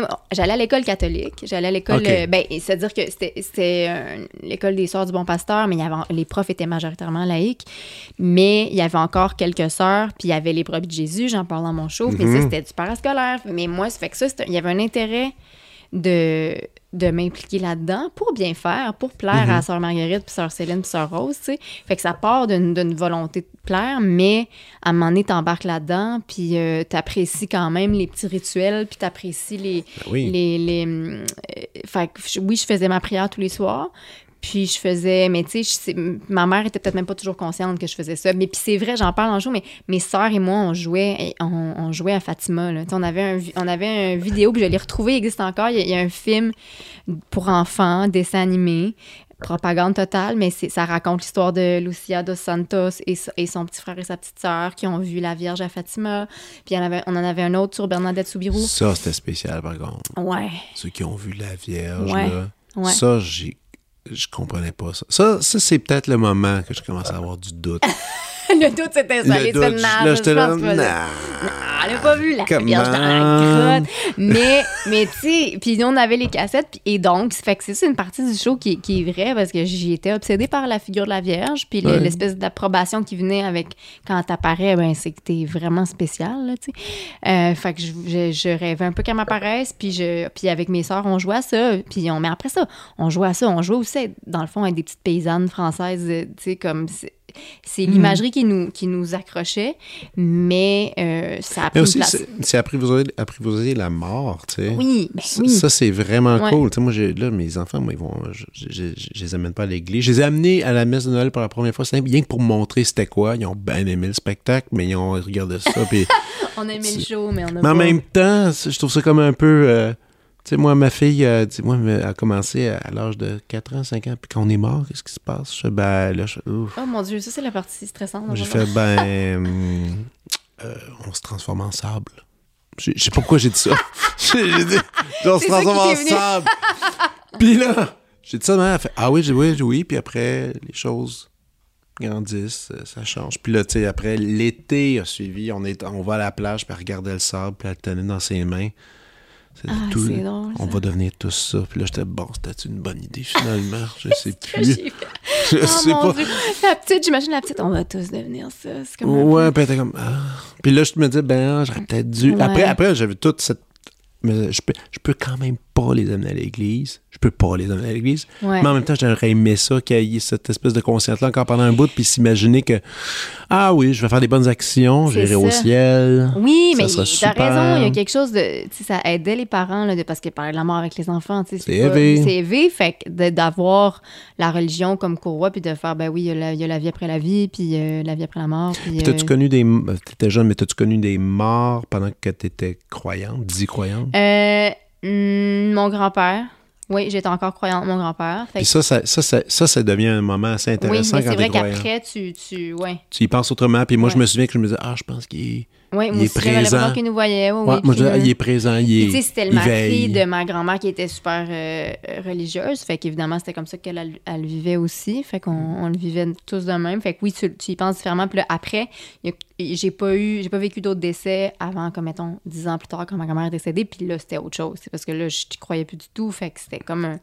Il y a- il y a un shift, hein. Il y a un shift entre ton deuil euh, en tant que non-croyante, là, mais, mais j'ai vraiment des souvenirs vifs de croire. Ça, là, tu sais, j'ai- j'ai de- Mhm. de, de penser à Dieu qui peut me voir, puis à, à- au Saint puis à la Vierge Marie qui, qui, qui était comme ma préf. Fait que je pensais oui. à elle. à- tu sais, j'ai- j'ai vraiment beaucoup de souvenirs de, de cette époque-là. Ça n'a pas duré super longtemps, mais c'était intense, fait que je m'en rappelle bien. Donc, jusqu'à deux- ce début Jusqu'à secondaire? 16, 17. Non, euh, non, jusqu'à même pas. Même pas. Je pense que fin primaire, là, je croyais plus. Là, tu sais, qu'à- qu'à- ça a dû durer jusqu'à genre 9-10 ans. Quand Baywatch est embarqué. Ben ouais, Euh, bravo. Bravo. Merci, ouais. Pam. Ouais. Moi, moi j'ai refaké de croire pendant un bout parce que Ah je voulais sortir avec une fille qui croyait. ouais, j'ai fait ça pendant T'avais quel âge? euh, 20. Ah, mais non, en même temps, t'avais- ce qui est bon, c'est que t'avais toutes les références. T'avais Ah, pas besoin d'étudier. Tu sais, t'as pu Ouais. comme rembarquer dans ton personnage. De, ben, puis t'as effectivement servi la messe. Fait qu'elle devait être comme moi. Ah non, je tout- connaissais tout ça. Puis elle, elle, elle- j'étais étudiant à McGill. Elle, elle venait. C'était une suédo-polonaise. Puis euh, le, le polonais, le côté polonais, c'était le côté de la mère. Puis elle était, était catholique. Ouais, très catholique. Bon, elle était à Montréal. euh, était super cool. Puis là, mais elle, elle allait à l'église. Puis là, j'ai fait, mais puis je voulais vraiment sortir avec. J'ai fait, OK. Faire. moment donné, j'ai fait, ah, je peux t'accompagner.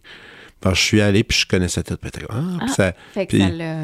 ouais. Puis t'as-tu eu à annoncer que c'était pas vrai ou ça s'est fait, moi, j'y crois, tu sais, j'y crois J'y crois, avec des moins. réserves. Ouais, j'ai comme des affaires que je suis pas sûr. Puis là, quand ses parents visitaient, ben, c'est ça, là, fait que tout d'un coup, j'y crois un peu plus. Puis, ça, euh, c'est drôle. ouais, j'ai fait ça Fait que pendant... sorti avec, là. Ouais, ouais, ouais, pendant presque deux ans. Oh, quand même. Ouais, ouais, ouais, ouais, ouais, j'ai- j'ai- Hein, est-ce qu'on ferait pas, hein? Ce qu'on ferait pas pour l'amour? Oh, Oh bon, là là. l'amour, ouais, c'est ça. Ouais, ouais, ouais. Ouais, ouais. En tout cas. Euh, donc, deuxième heure qui va bientôt s'en venir. Ou est-ce qu'elle est Oui. en chantier un peu? ou- Être en chantier, ah ben c'est bien que tu dises, être en chantier, je commence à, à tester du nouveau matériel à travers du vieux. À travers là. du vieux? OK. Encore un, un petit peu, puis idéalement bientôt il y aura que du nouveau, mais je fais des euh, 30-30 avec Louis T. OK. Euh, fait que j'en fais 3, 4. Qu'est-ce que c'est 30, 30? euh, Chacun 30 minutes par Chacun page? 30 minutes, puis des. Shit, mais c'est quand même 30 minutes. Mais j'aurais pas. C'est ça l'affaire, c'est que mon premier, ça, ça vient trop vite. Là. Mon premier, c'est le, c'est le 13 mai. J'aurai pas 30 minutes de nouveau stock. Je vais À quel avoir, endroit, 13 mai? C'est à euh, Terrebonne. Terrebonne. OK, OK, c'est ça un ouais. des shows que tu fais. Terrebonne, OK. puis Longueuil, puis on fait Théâtre Sainte-Catherine en juin. Fait que là, on, OK. on s'est les deux, les deux, on est dans la même démarche de tester du nouveau matériel. Fait qu'on s'est dit, on va faire ça ensemble 30-30. Fait que le but, c'est d'avoir le plus de nouveau matériel dans, dans ces 30 minutes-là. Vous êtes Euh, tellement différents, les deux, en plus. Oui, mais on, prend comme le pari que les- le public de l'un euh, va, va, être- Va trouver l'autre. va trouver Mhm. l'autre le fun. Puis, euh, Mhm. Mais on, on fait ça pour tester des nouvelles blagues. Je vais faire deux shows au ZooFest pour tester des nouvelles blagues aussi avec Jessica Chartrand, une Ouais. humoriste super. Je sais pas si tu as vu ce qu'elle faisait un petit peu. Moi, je. Ben, tu sais, elle a, elle a un podcast, Oui, euh, Poule mouillée. pour le mouiller. J'ai vu des bouts. Euh, j'ai. Je l'ai pas encore vu sur scène. Mais ça vaut la peine. de- En tout cas, moi, j'ai vu. C'est mon J'entends des là. bonnes choses, là. En toute transparence, c'est une amie, mais j'ai vu, j'avais vu souvent, je l'avais vu souvent en, en 15 minutes, mais j'étais allée voir son rodage euh, récemment. Puis euh, c'est vraiment une de, c'est une des, de celles là, que elle, elle a des blagues que je suis jalouse de pas avoir écrit ça. Là, elle, Ok. elle- elle écrit vraiment bien, puis euh, fait qu'elle est très bonne. Puis on fait des shows euh, ensemble, deux shows ou fest qui vont être annoncés bientôt. Là. OK, mais ça, ça, on ira le voir. Certainement. Écoute, on, est, on se dirige maintenant vers la prescription.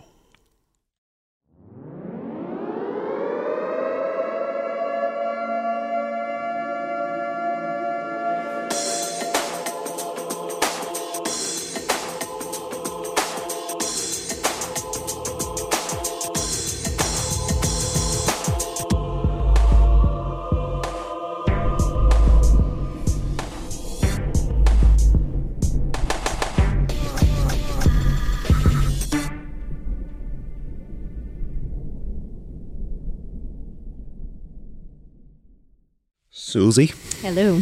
je t'écoute. Euh, je te fais tout ça. Non, Ouais. mais alors, euh, il y a le documentaire euh, À ma défense. Est-ce que tu as vu ça? Attends. C'est une, série, c'est une série documentaire à euh, Tout TV, Radio-Canada, Oh, oui, oui. euh, sur les avocats de l'aide juridique. OK. No, j'ai C'est pas vu. très, très bon. Euh, c'est comme cinq épisodes, cinq fois une heure, immersion dans, le, dans l'univers des avocats de l'aide juridique. Et, euh, et c'est ça. C'est comme un peu le de garde, des, de garde 24-7, mais version avocat, mais c'est comme très intéressant euh, de les suivre. Tu connais-tu un peu les gens là, dans, dans, dans, ouais, le film? OK, OK, ouais, mais juste, ben, une surtout qui est ma- mon amie d'enfance, en fait, là, Ok. ma meilleure amie, Justine Lambert, Maître Lambert Bouliane, qui est le- celle qui fait du droit familial dans, le, dans la série. Elle est bien bonne. Puis tu trouves que le- la réalisation rend justice au métier qu'on afin de le comprendre un Je peu trouve. mieux? Après ça, je vois, tu sais, connaissant ce milieu-là, je suis comme. Mais je l'écoutais avec des gens qui, qui connaissaient moins ça que moi, puis je trouvais que je pouvais constater que c'était vraiment une bonne porte d'entrée, là, tu sais, Mhm. pour quelqu'un qui, qui, qui connaît pas le milieu. Euh, Après ça, c'est sûr que les, avec les délais, ça devait être un cauchemar d'essayer de suivre une histoire. Fait que t'as pas le choix d'être plus thématique, puis de. Mais je trouve que ça présentait bien les limites Ouais. de ce que c'est de représenter quelqu'un dans les tribunaux. Euh. Surtout au niveau des criminalistes, c'est vraiment intéressant de les, les voir. OK. Euh, j'ai le un autre c'est ça j'ai un autre documentaire qui s'appelle qui est mégantique ce n'est pas un accident? Oui. de Philippe Falardeau que j'ai pas vu, mais que j'ai ben, qu'on parle beaucoup ces temps-ci. là. Ouais, c'est dans, c'est dans les journaux, là, on en parle. Euh, puis euh, c'est vraiment bon par, ben, pour plein de raisons, mais la réalisation est, bonne. Et, euh, et c'est comme. Tu sais, moi, je pensais que je connaissais bien l'histoire, puis dès le premier épisode, euh, c'est- ah non. je fais, ah, je savais pas ça, puis je savais pas ça. Puis, tu sais, des fois, c'est ça. Fait que le premier, le premier épisode est, est vraiment axé sur, justement, en amont, tout ce qui était prévisible dans cette affaire-là. C'est pas pour rien que, c'est- pas pour rien que ceci n'est pas un accident, mais c'est, euh, ouais, c'est bien bien frustrant, bien fâchant, bien touchant, bien émouvant. C'est tout ça en même temps. Fait que c'est ma deuxième prescription. Sinon, j'ai un, un livre euh, euh, qui est en anglais, mes excuses, euh, qui s'appelle I'm Glad My Mom Died. Tu connais ça? Non. I'm Glad My Mom Died. Ah, Euh, c'est, drôle, ça, non? ouais, c'est drôle, touchant. Euh, Janet McCurdy. Oui, OK. Euh, C'est Trana Wintour qui me l'avait recommandé. Et euh, je lui donne le crédit. Mais après, moi, quand je l'ai lu, j'ai été obsédée. Je, je- je disais à tout le monde de le lire. J'écrivais à du monde. tout- surtout les enfants acteurs que, que je connais. Je leur ai tout écrit pour leur dire de le lire. Hum, Puis moi, c'est pas du tout mon expérience, mais c'est vraiment un, un récit personnel. Mais, tu sais, puis j'avoue que j'ai tout le temps fait pour ça, là, des, des, des autobiographies. Mais c'est sa plume est extraordinaire. C'est drôle, c'est c'est punché, c'est edgy. Je dis tous des mots quétaines de madame, là, mais, je, mais on dirait que j'ai les dans le sens, je suis comme c'est déjanté. Mais, euh, mais c'est vraiment, vraiment bon. Moi, j'avais de la misère à arrêter de le lire. Je, je, je le recommande à tout le monde chez, chez Gossante. Fait que I'm glad my mom died. OK. Et, euh, ah, ben j'avais, c'est ça, de façon générale, le Mobilo, Oui. Le festival Mobilo Aquafest. euh, c'est puis, euh, c'est un super festival. Moi, je participe pas cette année, mais je sais qu'il y a le premier euh, show de Anne-Sara Charbonneau, qui est une, une humoriste de, ben, de la relève. Je sais pas là, si on peut dire ça, mais comme oui, là. Mais... Ah ouais, c'est un drôle de mot. Je suis de la relève aussi. Là. Euh, Il y a euh, Coco Bellivo, Catherine Etier. Il y a tout le temps, la programmation est tout le temps bonne. Oui. Fait que, Mobilo- Toujours des beaux posters. Toujours des beaux posters, qui est pas, qui est pas c'est anodin. non, Euh, non. non. Fait que c'est, ça vaut la peine de surveiller euh, cette programmation. Puis ils font de la place à, tu sais, c'est ça, justement, là, des, des gens euh, qui, qui ont leur heure dans une grande salle qu'ils l'auraient peut-être pas à Ouais. ZooFest ou à. En effet. Fait que ça, c'est vraiment cool. Puis ça, je trouve que c'est euh, de plus, euh, plus le milieu évolue, plus c'est ce qui manque. Là. Tu sais, même ZooFest, il y a moins de salles cette année, il y a moins de. Mhm. C'est moins de vitrines. Mais c'est-tu tout sorti, en Non, j'en encore? parle, mais c'est encore tout probablement sous embargo. Ouais, c'est ça, mais, ça. euh, mais j'ai rien dit sur le ZooFest. Non, mais je pense qu'il y a encore euh, plein de place pour la relève au ZooFest, mais, mais euh, tu c'est dur là, de maintenir ces espèces de vitrines-là pour quand tu commences à avoir la place pour faire ton heure. Puis le Mobilo, c'est la, c'est la vocation du festival. Fait que... Cool. Euh, je sais que t'écris... Euh, ouais, bon, t'écris tes, tes, tes chroniques pour Ouais. toi-même. Ouais. Euh, t'écris pour d'autres, pour des shows. T'as écrit pour la télé. T'écris pour le cinéma aussi, en ce moment. Mhm. Euh, Est-ce quelque chose que tu veux faire que t'as pas encore fait? C'est quelque chose que je veux faire que j'ai pas encore fait. Ben, cinéma, tu sais, j'ai rien. euh, Je dis ça rien que parce que c'est pour comme lancer une balle quelque part, Ah. pas. Ben, cinéma, là, tu sais, j'ai- des projets en développement, mais c'est l'affaire que, que j'ai pas, j'y ai pas touché là, de la même façon que la télé. Puis, euh, Non, mais ça, je sais, t'as écrit un peu pour des gens qui avaient déjà écrit un scénario puis qui disent, Ouais. donc retaper dessus. Exact. Mais Puis- faire un, écrire un film, ça, un jour, j'aimerais ça. Mais- Entier. entier. A à Z. A à Z. Seul? Je sais pas. Peut-être, mais je me sens pas prête, là. Mais, Mais je je sais qu'en ce moment, t'es Ouais. beaucoup dans la collaboration, Oui. mais Ça me plaît, mais c'est aussi un manque de confiance, tu sais. je me rends Ah ouais? compte que je suis comme, ah, moi, je suis bonne pour travailler avec les autres, mais c'est aussi parce que j'ai pas encore le. le la- Des fois, je me sens. euh, mais t'as pas un tiroir d'idées dans lequel Ah il y a, oui. il y a A Ah oui. pour un, pour un bon film. Ah oui, j'ai plein d'idées. Mais c'est ça, c'est de le faire, puis c'est de pas me... Fait que je, je- faut que je priorise ces projets-là un peu euh, prochainement, mais c'est le fun parce qu'en collaboration, j'apprends beaucoup, puis j'a- j'acquiers de l'expérience, mais éventuellement, le projet, ça va être un film euh, solo euh, A à Z. Donc, tu vas jouer ton propre rôle. Ah, mais si je suis vraiment comédienne, c'est Mais pas. ça, ça va venir, là. Moi qui joue? Ouais, je ah, pense que oui. tu penses? Ben, Ben, parce que ben là, t'as un fait- personnage en ce moment déjà. Ah, dans, en- sur scène? Ton personnage de scène, ton personnage de radio. C'est vrai, t'as raison. Là, tu commences à avoir un personnage. Ouais, mais là, il faudrait que je joue ce personnage-là, dans le fond. Une petite dérive. Ouais. J'ai joué dans un court-métrage cet hiver. Oh! Ça- oh, ça commence oui! de même. Euh, Oui. C'était quoi, donc? Vendredi soir, euh, court-métrage à Nicolas Krieff. Oui! euh, surveillé, je jouais. euh, Est-ce que tu trouves que tu- est-ce que ce personnage te ressemblait? En fait, moi, on, on niaisait que je jouais le rôle d'Emmanuel, d'Emmanuel qui est la, la blonde à, à Nico, mais euh, donc, donc oui, euh, je vais me flatter puis dire que c'est un personnage qui me ressemble parce que j'aime beaucoup Manu, mais oui, tu sais, je jouais la, euh, oui, je Tu t'es fait un backstory, tu t'es tout inventé. Je me suis tout inventé ça, euh, mais ouais. euh, sincèrement, oui, je jouais quelque chose de très proche de moi, sinon j'aurais pas accepté, puis j'aurais pas accepté si c'était pas Nico. Tu sais, je, je me vois vraiment pas, euh, en tout cas comme une comédienne, mais j'ai adoré l'expérience. Il y avait des collations chaudes tout le temps sur le plateau. J'ai trippé. Euh, mais je jouais quelque chose de très proche de moi. Fait à voir si je vais me, me risquer à jouer des, des choses. oui. On verra, on verra. Ah, je suis pas mal persuadé. Tranquillement, tranquillement, tranquillement et doucement. All right, merci beaucoup. Merci. À plus. Vous venez d'écouter La Prescription avec Dr. Fred Lambert. À l'animation, Frédéric Lambert. Réalisation, montage, recherche et bons conseils, Olivier Chamberlain. Au logo, Joël Vaudreuil. La musique, le groupe Crab. Jérôme Minière, Philippe B., Ben Chimie, Guillaume Beaulieu et Vincent Vertefeuille. Merci d'avoir été à l'écoute et à bientôt.